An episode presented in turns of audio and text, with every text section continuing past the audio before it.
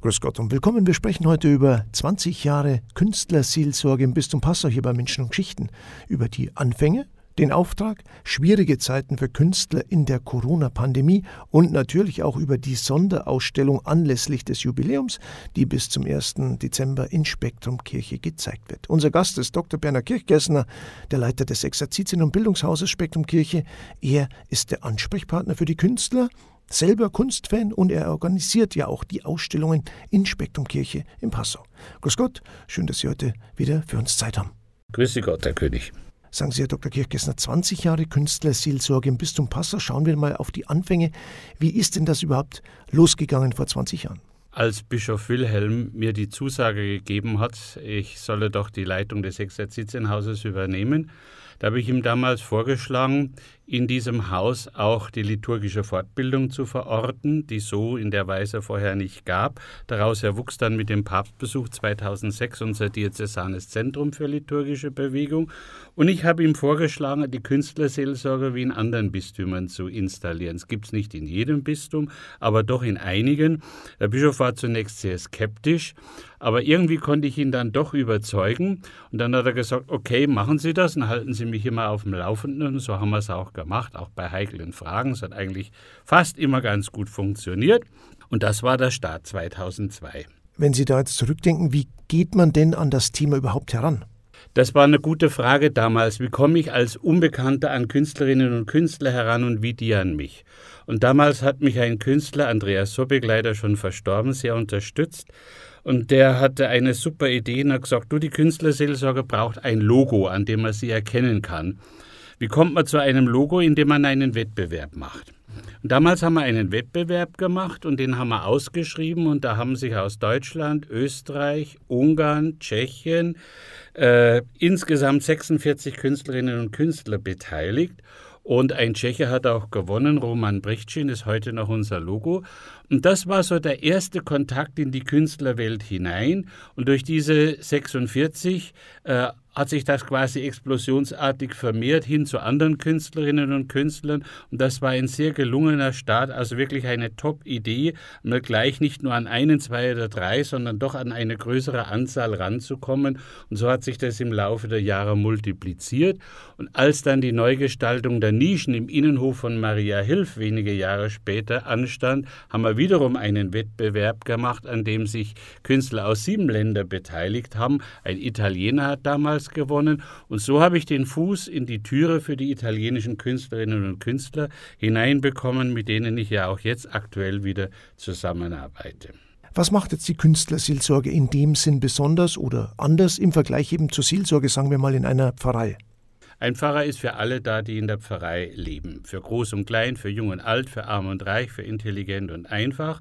Und hier geht es um die Seelsorge in einer ganz bestimmten Gruppe aus dieser Gesellschaft, nämlich um Kunstschaffende jeder Art.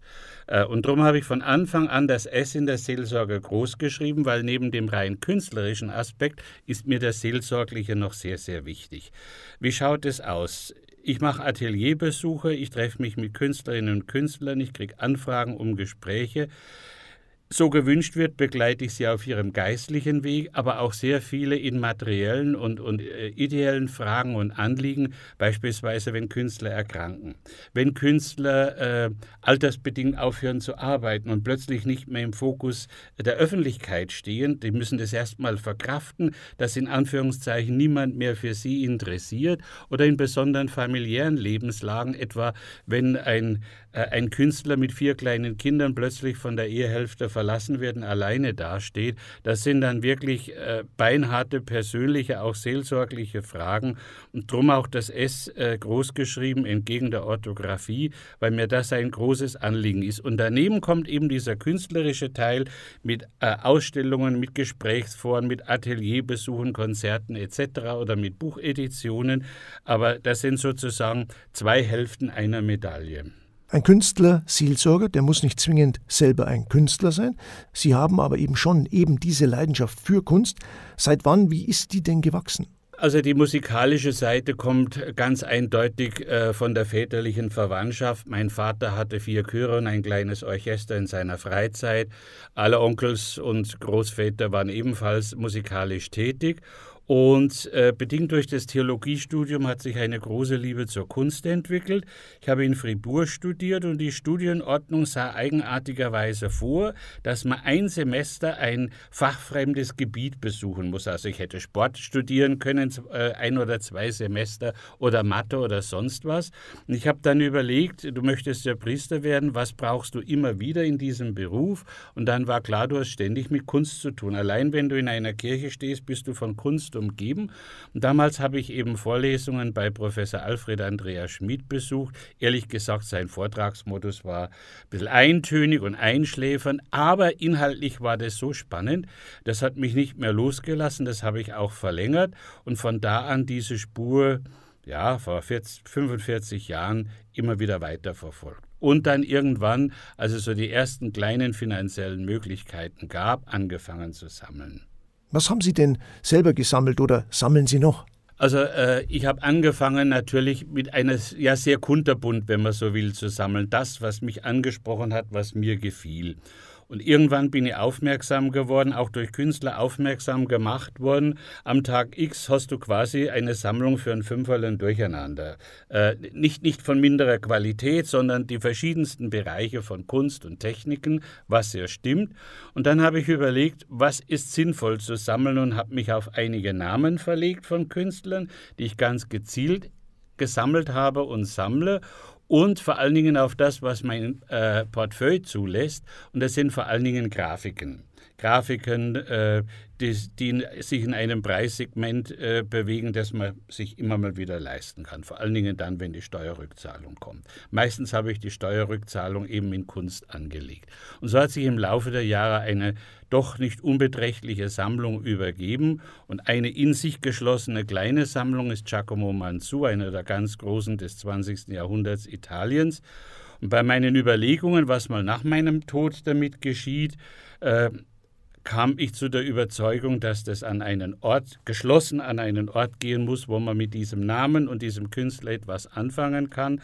Und das erbt alles und hat es bereits zum Teil das Dommuseum in Salzburg, weil man zu ihr in Salzburg unterrichtet und dort das riesengroße Domportal geschaffen hat. Herr Dr. Kirchgesen, um nochmal auf die Künstlerseelsorge zu sprechen zu kommen, sie dient als Beistand, aber zum Beispiel auch als Unterstützung für junge Künstler. Das war mir von Anfang an ein ganz großes Anliegen, junge, unbekannte Künstlerinnen und Künstler auszustellen, denen eine Plattform zu bieten, die sie sonst kaum irgendwo hätten und sie auf diese Weise bekannt zu machen. Und für nicht weniger war das dann auch äh, der Start in eine doch beachtliche Künstlerkarriere, denn man darf nicht vergessen, dass in Deutschland etwa drei Prozent der Künstlerinnen und Künstler allein von Kunst leben können. Der Rest braucht einen Zweitberuf, eigentlich einen Erstberuf, um den Zweitberuf Kunst ausüben zu können. Das war von Anfang an sehr spannend. Also ich, ich denke zurück an eine Ausstellung mit Tonskulpturen einer, einer jungen Familie, die Familie Geißler, die sich überhaupt nicht getraut hat, auszustellen. Und als ich sie angesprochen habe, um Gottes Willen, da werden wir ja kritisiert, wenn wir an die Öffentlichkeit gehen. Und ich dachte mir dann, ja, was machst du jetzt? Den musst du einfach mit Verlaub einen Tritt in den Hintern geben. Und habe dann äh, am, am Ende meines Ausstellungsbesuches gesagt, so, nächstes Jahr am 1. Dezember um 19.30 Uhr eröffnen wir ihre Ausstellung. Sie heißt, Klammer auf, nicht nur, Klammer zu, Engel, Ausrufezeichen. Ähm, schicken Sie sich dass das was wird.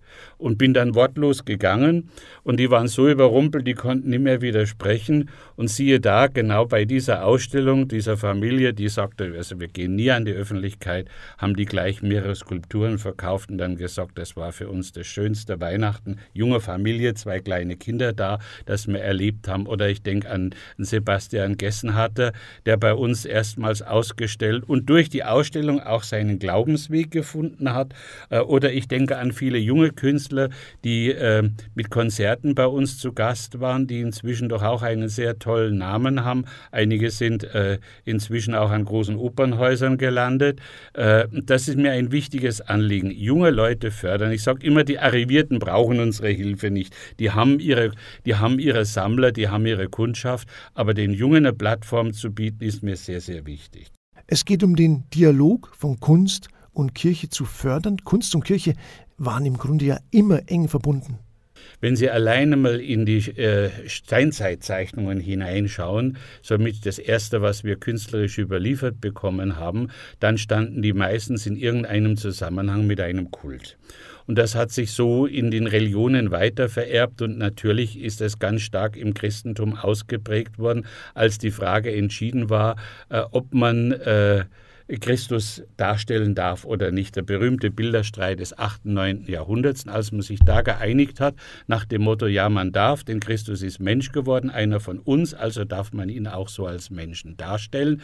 Von da an hat sozusagen die Kunst einen gewaltigen äh, Aufschwung genommen. Schauen Sie nur die Kirchenbauten an, das sind ja architektonische Kunstwerke von der Karolingerzeit äh, bis, bis in unsere Zeit hinein. Oder schauen Sie sich die Ausstattung von Kirchen an, äh, Kirche bzw. Liturgie und Kunst sind eigentlich zwei, zwei untrennbare Geschwister wie siamesische Zwillinge. Besondere Situation war ja die Pandemie. Hier hat es auch die Berufssparte Künstler besonders hart getroffen. Warum? Also es war eine sehr harte Zeit und ich war ja damals in dem großen Exerzitienhaus ganz allein über Monate hinweg und mir war klar, du musst irgendwas machen. Du kannst jetzt da nicht untätig rumsitzen. Und vor allen Dingen musst du irgendwas machen, um dieses Schicksal der Leute zu erleichtern. Und ich arbeite ja, wie gesagt, seit 15 Jahren mit Künstlern speziell aus der Lombardei und dem Trentino zusammen. Und dort fing ja die ganze Pandemie an. Also es gibt dort kaum eine mir, mit mir befreundete Künstlerfamilie, die nicht irgendein Todesopfer zu beklagen hätte. Und ich habe das alles mitbekommen. Und eine erste Reaktion war, äh, wir werden die Predigten, die Sonntagspredigten äh, übertragen, sprich ich habe die zeitlich halbiert und die, die, äh, die, deutsche Version ins Italienische übersetzt. Der Messner hat es aufgezeichnet dann haben wir es den italienischen Freunden geschickt, die ja regelrecht eingesperrt waren. Das war so eine, eine religiös-liturgische Hilfe, äh, die dankbar angenommen wurde. Und das Zweite war, dass ich gesagt habe, irgendwie müssen wir auch äh, dieses Leid der Leute ähm, nicht nur zur Kenntnis nehmen, sondern dem auch Abhilfe bereiten. Und ich habe mir gedacht, starte eine Aktion, äh, wir haben sie Kunsthilf genannt, in der Hoffnung, es mögen doch 2.000 oder 3.000 Euro zusammenkommen, die man einigen Betroffenen zur Verfügung stellen kann.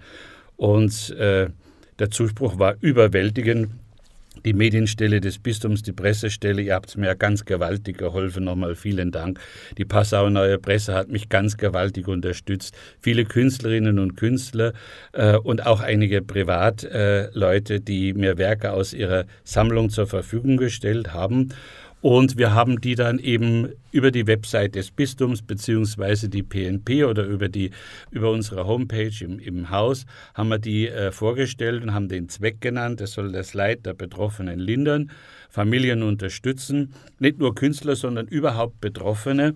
Und siehe da, nach drei Monaten als wir diese äh, Aktion beendet haben, waren nicht 2.000 oder 3.000 Euro, sondern 14.000 Euro beisammen. Und dann haben wir das gesplittet in 10.000 Euro für die Diözese Bergamo, die ja meist betroffen war. Denkt man nur an diesen Sonntag mit 300 Toten in dieser Stadt und mit 4.000 Euro an die Diözese Brescia. Und da das nach Italien ging, wollte ich sicher sein, dass es auch wirklich ankommt. Haben wir es den Bischöfen via Caritas übergeben, die sich auch herzlich bedankt haben. Und so konnte man wenigstens über die Kunst in diesem Moment großen Leides für so viele äh, doch ein wenig hilfreich zur Seite stehen. Können Sie hier vielleicht noch ein Beispiel nennen, um einen Einblick zu bekommen, wie es da den Künstlern ergangen ist und mit welchen Problemen sie zu tun hatten? Also ich war mit einem Künstler äh, in Kontakt, bin es immer noch, jetzt kommt er mich wieder besuchen nächste Woche äh, aus der Lombardei, äh, dessen Bruder ganz schwer von Covid befallen war und der musste ins Krankenhaus. Und die Situation in Italien war ja noch verworrener als uns, man durfte das Haus nicht verlassen. Und die Familie wusste drei Wochen nicht, ob der Bruder noch lebt oder nicht lebt. Also drei Terrorwochen kann man sich vorstellen. Und nach drei Wochen hat man endlich Bescheid bekommen, er lebt. Er kam dann auch nach Hause. Er kannte die Familie nicht mehr, die Familie kannte ihn nicht mehr. Und da ist wirklich Seelsorge und Trost und Zuspruch gefragt und vor allen Dingen auch ein starkes Band von Freundschaft, um zu zeigen, ihr seid jetzt in dieser schrecklichen Situation nicht allein. Wir können jetzt diesem Mann nicht konkret helfen, aber wir sind in Gedanken, wir sind im Gebet verbunden und man kann auch finanziell einen Beitrag dazu leisten, um diese Not zu lindern. sagen Sie, Spektrum Kirche dient als Anlaufstelle eben für Künstler in Sachen Seelsorge und fungiert zudem auch als Ausstellungsort. Ja, das hat sich wunderbar ergeben. Es ist ja im Grunde genommen das Exerzitien- und Bildungshaus der Diözese, das dann beim Umbau so gestaltet war, dass bereits Galerieschienen eingebaut wurden. Damals bei meinem Vorgänger, beim Hans Willeitner, äh, in, in einem kleineren Umfang als jetzt. Und als ich dann äh, zum Künstlerseelsorger von Bischof Wilhelm ernannt worden war, war mir klar, Mensch, du hast ja da die Möglichkeit, auch wirklich äh, Künstlern eine Plattform zu bereiten. Und äh, damals habe ich mit dem Bischof einen Deal getroffen, um dem ich sehr dankbar bin. Habe gesagt, wir sind keine Galerie, wir wollen keine Miete von denen, die hier ausstellen. Ich will mit Geld nichts zu tun haben. Wenn die Künstler ein Werk verkaufen, soll das Geld völlig bei denen bleiben und die müssen keine Prozente abtreten. Aber eine Bitte haben wir, wenn die Ausstellung beendet ist, mögen die Künstler wenigstens ein kleines Werk zurücklassen. Und das haben wir von daher immer so gemacht. Da hat sich jetzt durch zwei große Flure eine wunderbare Sammlung ergeben, wo man quasi die ganze Galerie der bisher stattgefundenen Ausstellungen äh, abschreiten kann. Und immerhin in diesen 20 respektive 21 Jahren bestarten wir jetzt die 98. Ausstellung.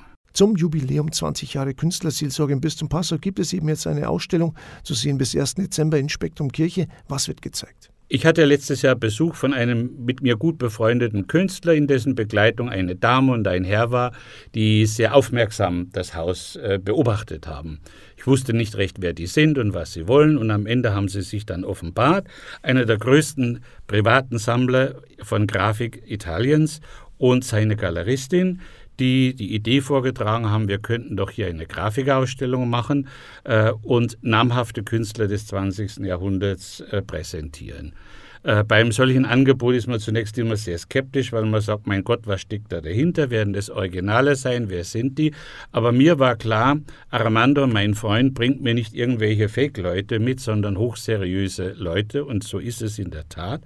Und jetzt können wir aus dieser Sammlung von Signor Cesana, ich glaube, er hat 400 Grafiken im Laufe seines Lebens gesammelt, einen Querschnitt bieten. Und das Besondere daran, anhand dieser knapp 60 Objekte kann der Besucher einen Gang durch die gesamte Grafikgeschichte des 20. Jahrhunderts machen, nicht nur mit führenden Namen der Künstler dieser Zeit, sondern auch mit den verschiedensten Techniken. Es sind also zwei Schwerpunkte, Grafiken berühmter Künstler und deren Technik und man muss eigentlich noch sagen, und dieses Druckatelier, in dem es umgesetzt wird, denn Druckgrafik erfordert einen zweiten Spezialisten, der die Idee des Künstlers auch wirklich umsetzen kann.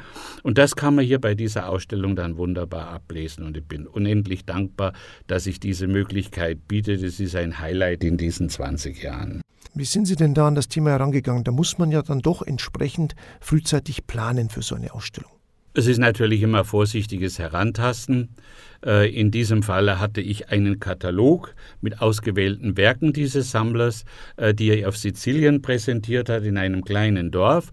Und das hat äh, gewisse Bedenken in mir schon mal zerstreut, weil ich mir dachte, wenn der auf Sizilien ausstellt, ähm, wirklich in einem kleinen Dorf, dann verstehe ich, dass er auch bei uns ausstellen möchte. Und er war auch mit seiner Galeristin sehr angetan von unserem Haus und dem ganzen Ambiente. Und darauf haben wir uns geeinigt. Also wir, wir äh, zeigen nicht die identischen Werke, sondern er trifft eine Auswahl von etwa 60 Werken aus seiner Sammlung. Und diese Werke, nachdem sie ausgewählt waren, äh, hat dann die Galeristin wissenschaftlich aufgearbeiteten beschrieben. Das heißt, es wird einen schönen Katalog von 80 Seiten geben, reich bebildert, in dem man auch genau etwas zu diesen Werken erfährt. Ähm, und dann hat man wirklich einen Querschnitt durch die führende Kunstwelt des 20. Jahrhunderts. Werke von 59 Künstlern werden gezeigt und da sind wahrlich ganz, ganz große Namen vertreten. Ja, ich möchte ein paar einfach auswählen. Toulouse-Lautrec, 19. Jahrhundert, Käthe Kollwitz, Georges Braque, Pablo Picasso, Karl Schmidt-Rottluff, äh, Alexei Jawlensky, Matisse, Miro, Henry Moore, Marino Marini, Giacometti, Vassarelli. Also das ist das Hu und Hu des 20. Jahrhunderts. Auch einige bei uns eher unbekannte. Ähm, und da kann man eben sehr schön ablesen, wann hat quasi äh, der Künstler äh, diese Technik gewählt und was wollte er damit sagen und warum ausgerechnet diese Technik. Und es sind äh, Werke ganz speziell, die er entweder auf dem Höhepunkt seines Schaffens gestaltet hat oder beim Umbruch seines Schaffens, als er in eine neue Phase überging. Also es sagt auch nochmal etwas über den Künstler und sein Werk aus. Sagen Sie, Herr Dr. Kirchgessner, der Rolle der Druckverfahren kommt bei dieser Ausstellung eine ganz besondere Rolle zu. Inwiefern? Es war in der Süddeutschen Zeitung ein Bericht über eine Ausstellung im Volkwang-Museum Essen. Da waren übrigens auch, ja, das ist quasi der große Bruder unserer kleinen Ausstellung jetzt. Und da wurde ein Werk von Matisse vorgestellt, diese berühmten Scherenschnitte quasi. Und da hat Matisse 23 Farben verwendet für dieses eine Werk. Das kann man nicht einfach drucken. Er muss sich mit dem Drucker zusammensetzen und mit dem austüfteln, welchen Farbton diese Farbe hat. Trifft es seine Vorstellung oder nicht? Das heißt, es ist ein A, ein sehr diffiziler und B, ein sehr vertrauensvoller Vorgang, dass der Drucker auch tatsächlich das macht, was der Künstler will. Drum, ich habe beispielsweise ein Blatt aus einer Bibel von Dali mit einem Seitenstreifen und einem Farbkanon. Das war dann, da ist extra noch der Farbkanon am Rande dort. Das war dann für den Künstler sozusagen die Probe, um zu sehen, hat jetzt der Drucker meinen Farbton äh, erreicht oder nicht? Muss das nachkorrigiert werden oder nicht? Und äh, daraus haben sich auch sehr, sehr viele Freundschaften entwickelt. Man weiß von Picasso, dass er viel lieber mit seinem Drucker in Urlaub gefahren ist wie mit anderen Künstlern, weil eben da eine sehr enge äh, äh, und intensive Freundschaft entstanden ist. Für viele der vertretenen Künstler war ja die Entstehung gedruckter Werke also auch ein, ein wichtiger Moment des kreativen Experimentierens, ja, weil da dann durchaus auch noch viel Neues entstehen konnte, oder? Ja, ja, absolut. Nimm mal als Beispiel Picasso. Wenn Picasso ein, ein Bild gemalt hat, war er allein, wusste in seinem Kopf, was er machen will, kannte die Farben und hat es auf die Leinwand gebannt. Hier bei diesem Vorgang, meinetwegen, er macht äh, äh einen Holzschnitt oder er, er macht äh, ein, ein, ein ja, eine Aquatinta, muss er sich genau überlegen, wie bereite ich das auf meiner Platte vor, möchte ich Farbe haben, welche Farben und dann muss er sich mit dem Drucker in einsetzen, um zu sagen, wie setzt du das technisch um. Dann gibt es Probedrucker, wo er sagt, nee, das, das, wir sind noch nicht dort, wo wir sein wollen und äh, ja, mitunter sehr viele Versuche. Von einem Künstler, ich habe jetzt den Namen nicht präsent, weiß man, dass er an einem Werk über 20 Jahre mit seinem Drucker gearbeitet hat, bis das so war, dass er gesagt hat, okay, jetzt gehen wir in den Druck. Also es kann auch ein sehr langer Vorgang sein.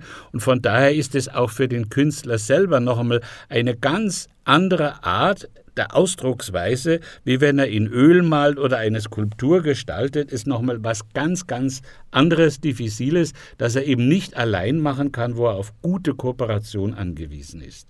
Es erscheint auch ein Katalog zur Ausstellung, der ist auch interessant. Ja, man hat die Bilder präsent und damit es zu Hause nochmal nachklingen kann, bereiten wir eben einen Katalog vor. Inzwischen ist er gedruckt, äh, wo der Künstler beschrieben ist, äh, die, die Auflage, die er sich gewünscht hat, die Technik, die Maße und wo dann immer ein Begleittext äh, mit dabei ist. Der Begleittext ist bewusst so gewählt, dass es jetzt kein wissenschaftlicher Katalog ist für Fachpublikum, sondern dass er dem ganz gewöhnlichen Ausstellungsbesucher und der Besucherin über das Bild, über den Kunstkünstler etwas sagt und auch in einer Sprache, die einfach für einen Kunstinteressierten verständlich ist. 80 Seiten wird der Katalog haben und bei der Ausstellung werden wir ihn vorstellen. Zum Schluss noch die Frage, wann kann denn die Ausstellung besucht werden? Von Montag bis Freitag immer von 9 bis 16 Uhr und an den Wochenenden gerne auch nach telefonischer Anmeldung. Wenn es aber eine Gruppe oder eine Schulklasse gibt, das ist ja für Schülerinnen und Schüler hochinteressant, die haben hier in einer Ausstellung alle Großen des 20. Jahrhunderts äh, parat, dann bin ich auch gerne bereit, äh, außertourlich Führungen anzubieten. Einfach melden, schreiben, telefonieren, ausmachen und kommen. Jeder ist herzlich willkommen. Der Eintritt ist frei. Wir stellen aber eine Spendenbox auf. Sie können sich vorstellen, das hat auch einiges gekostet. Da möchte ich übrigens der, dem Finanzdirektor und dem Diözesansteuerausschuss sehr, sehr herzlich für die Unterstützung danken. Ebenso der Stiftung der PNP sowie dem Kulturfonds Bayern. Denn ohne diese Finanzmittel wäre so eine Ausstellung unmöglich zu bewältigen. Dann wünschen wir viel Erfolg mit der Jubiläumsausstellung. Danke für Ihren Besuch, Herr Dr. Kirchgessner. Herzlichen Dank. Das war unsere Ausgabe von Menschen und Geschichten zum Jubiläum 20 Jahre Künstlerseelsorge im Bistum Passau und zur Sonderausstellung von Cézanne bis Picasso, von Kandinsky bis Miro zur Grafikgeschichte des 20. Jahrhunderts zu sehen bis 1. Dezember in Spektrum Kirche auf Mariahilf in Passau. Alle Infos hierzu auch unter www.spektrumkirche.de. Spektrum mit C, nicht vergessen. Für heute sage ich Dankeschön fürs Zuhören und dabei sein. Bis zum nächsten Mal. Ihnen alles Gute.